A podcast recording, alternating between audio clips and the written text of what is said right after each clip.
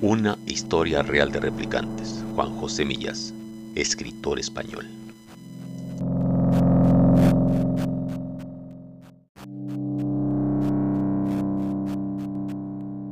Tuve en la Facultad de Filosofía y Letras una compañera cuya temperatura corporal era más baja de lo corriente.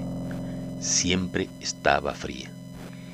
No recuerdo quién dio la voz de alarma, pero desde que se corrió la noticia todos, con una excusa u otra, intentábamos rozarnos con ella para comprobar aquel portento. Se llamaba Marta y había llegado a filosofía tras pasar dos años en derecho, equivocándose minuciosamente de carrera. Era pues un poco mayor que nosotros, por lo que la suponíamos también más experimentada, lo que aumentaba su atractivo. Yo hablé con ella por primera vez en la cafetería de la facultad. Al tomar mi taza de café, rocé disimuladamente el dorso de mi mano con el de la suya y sentí un escalofrío. Imaginé que se trataba de un robot imperfecto al que sus inventores no habían logrado dotar de la temperatura del cuerpo humano, lo que me excitó sobremanera. Conviene tener en cuenta que acabábamos de ver Blade Runner, donde salía una replicante bellísima, una mujer que marcó a toda una generación sin ser una mujer de verdad. ¿Cómo saber, por otra parte, quién es de verdad o de mentira? Precisamente, el protagonista masculino del film duda acerca de sí mismo, ignora si es un hombre de verdad o un robot. Tiene recuerdos, sí, y memoria, y manos. Tiene deseos y objetivos vitales. Tiene piedad y miedo e hígado.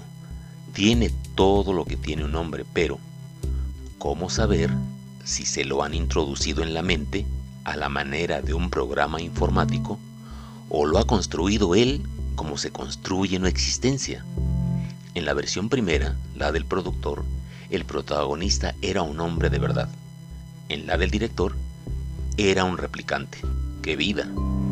Acerca de todo eso reflexionaba yo en la cafetería de la Facultad de Filosofía y Letras.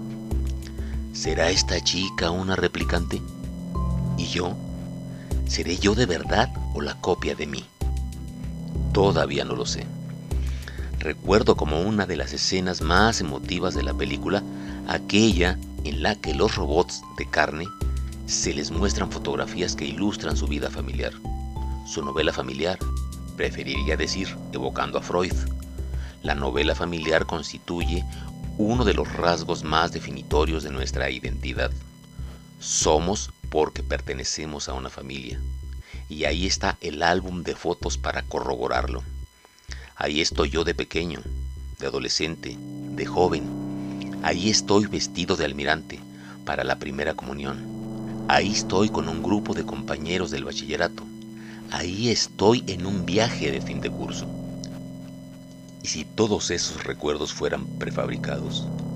¿No lo son en cierto modo incluso cuando son verdaderos?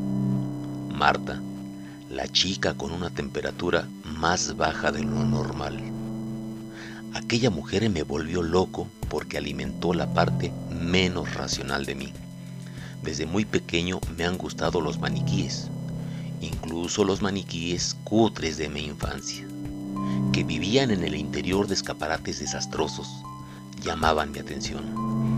Daba un rodeo increíble al volver del colegio para pasar delante de una mercería en la que había una mujer de cartón piedra a la que vestían y desnudaban a la vista de todos.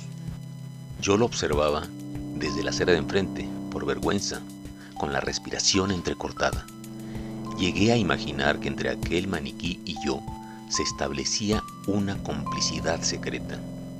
Años más tarde, en el diván, me pregunté por qué me gustaban tanto los maniquíes y la única respuesta que obtuve de mí mismo, pues mi psicoanalista era muy silenciosa, era que todos habíamos sido maniquíes en una época remota. De ahí la fascinación que nos producen. Esto está en la Biblia. Dios hizo al hombre de barro, es decir, construyó un muñeco. Luego le introdujo el software, es verdad, pero aquellos minutos o segundos durante los que solo fuimos muñecos se quedaron grabados en nuestra memoria de reptil. ¿Desean los maniquíes a los hombres como los hombres a los maniquíes? Quizás sí. No hay más que mirarlos a la cara, a los maniquíes. Pero a medida que uno se hace mayor, se vuelve también más exigente. Quiere que el maniquí esté articulado, que hable, que sonría, que le lleve la contraria. Seguramente hubo una época en la que fuimos robots y a la que inconscientemente desearíamos volver. Tal vez la expresión polvo eres y en polvo te convertirás está profetizando ese regreso al puro hardware. En cuanto a Marta, se casó con un tipo raro, con cara de invasor extraterrestre y, según me contaron unos compañeros de la facultad con los que cené la semana pasada, tuvieron un chico y una chica, los dos fríos. El chico se dedica a la política. La chica se acaba de matricular en filosofía y letras tras pasar dos años en derecho, equivocándose minuciosamente de carrera.